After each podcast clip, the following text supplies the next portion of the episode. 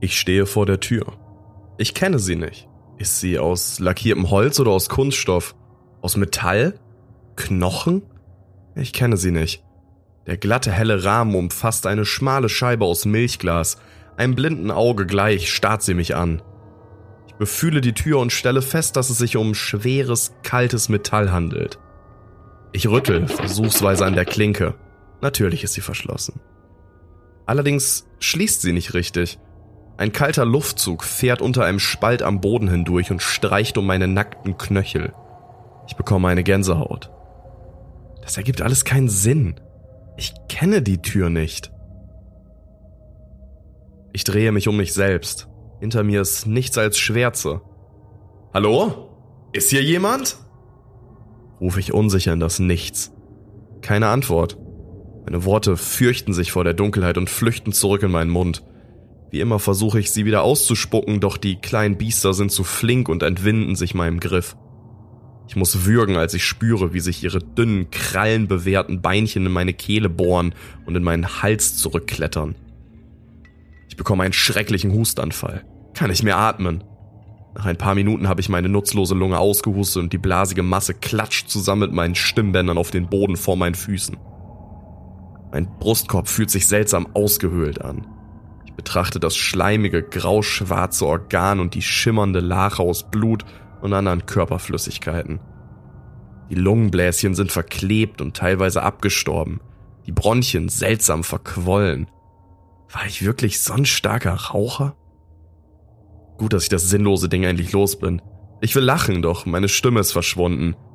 Ich werde nie wieder sprechen. Hinter mir klickt es. Jemand hat die Tür aufgeschlossen.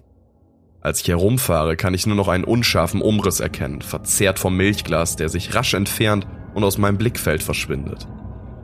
Ich will ihm nachrufen, dann fällt mir meine Lunge ein. Eine tote, unvorhandene Lunge. Aber wer muss schon atmen?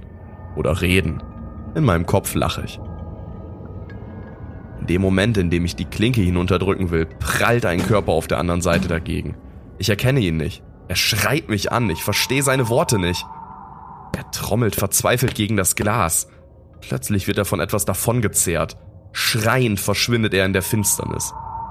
Das Einzige, was er zurücklässt, ist ein blutiger Handabdruck, feucht und verschmiert, der sich einmal quer über das Fenster zieht. Ich sehe, wie das Blut langsam nach unten rinnt und auf den Boden hinter der Tür tropft. Ich stoße die Tür auf und finde mich in einem langen gewundenen Tunnel wieder. Die Wände sind strahlend weiß, genau wie der Boden. Trotzdem verläuft sich das Ganze im Dunkeln. Eine tiefrote, feuchte Spur zieht sich über die Fliesen zu meinen Füßen, als hätte jemand einen stark blutenden Körper durch den Gang geschleift. Die Spur verschwindet in einigen Metern Entfernung hinter einer Tunnelbiegung. Ich kann nur den Raum direkt vor meinen Augen erkennen. Links und rechts ist alles schwarz und neblig. Fast so, als hätte ich Scheuklappen auf. Wie nennt man dieses Phänomen? Tunnelblick? Ich tappe langsam vorwärts. Meine nackten Füße schlurfen durch das kalte Blut und einzelne Spritzer verteilen sich an den Wänden und meinen Beinen. Die Wände sind seltsam schief und verzerrt, werfen hier und da Blasen und biegen sich in schwindelerregende Höhen. Der Boden ist weich und federnd, ich glaube, er atmet. Das Blut ist klebrig und alt. Ich laufe durch den verdrehten Tunnel, immer und immer und immer weiter. Ich folge der Spur. Oder folgt die Spur mir? Sie ist mein einziger Begleiter in dieser verzerrten Welt. Langsam entwickle ich große Zuneigung zu der Spur. Ich lasse mich auf die Knie fallen und küsse sie wild.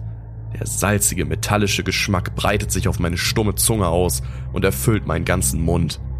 Das kalte, halbgeronnene Blut bedeckt mein Gesicht und tropft von meinen gierigen Lippen. Ich ertrinke in seiner bitteren Köstlichkeit und dem Luxus, einer meiner Sinne zu spüren.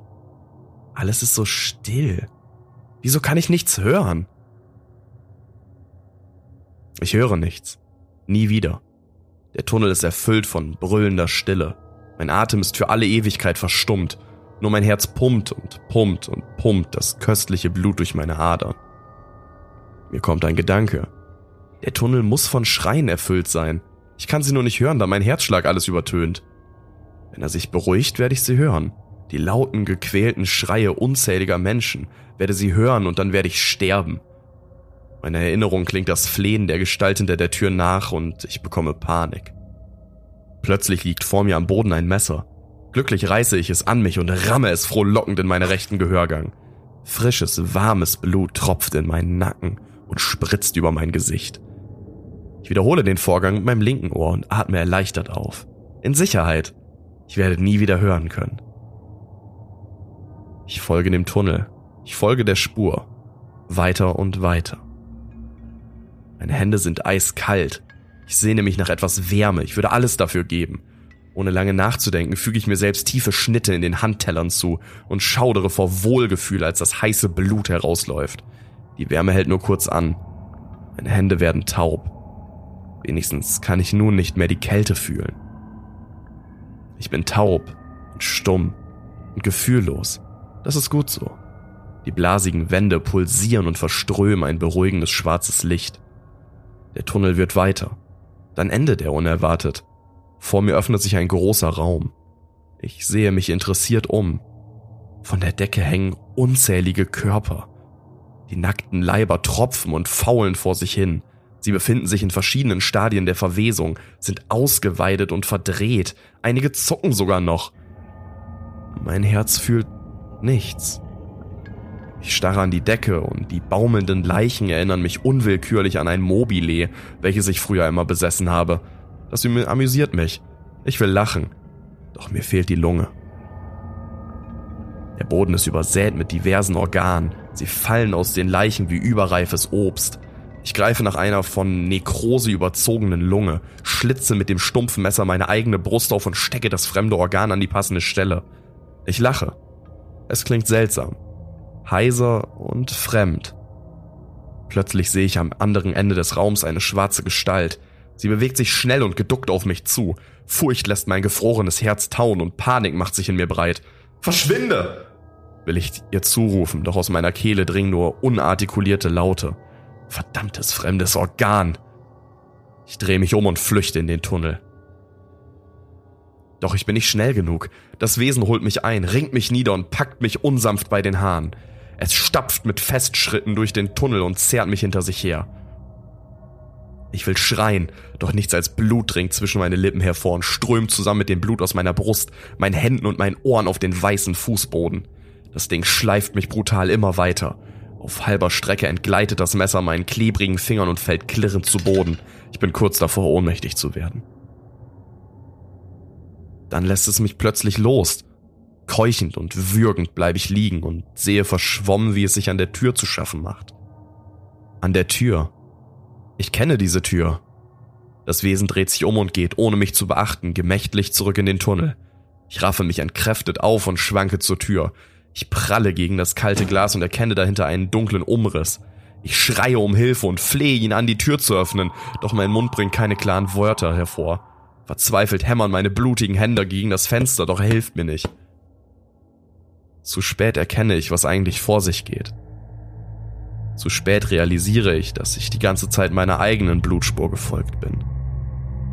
Etwas neben mir bewegt sich. Es packt mich mit eisernem Griff und zerrt mich von der Tür weg. Schreiend werde ich von dem Ding in die Dunkelheit gerissen.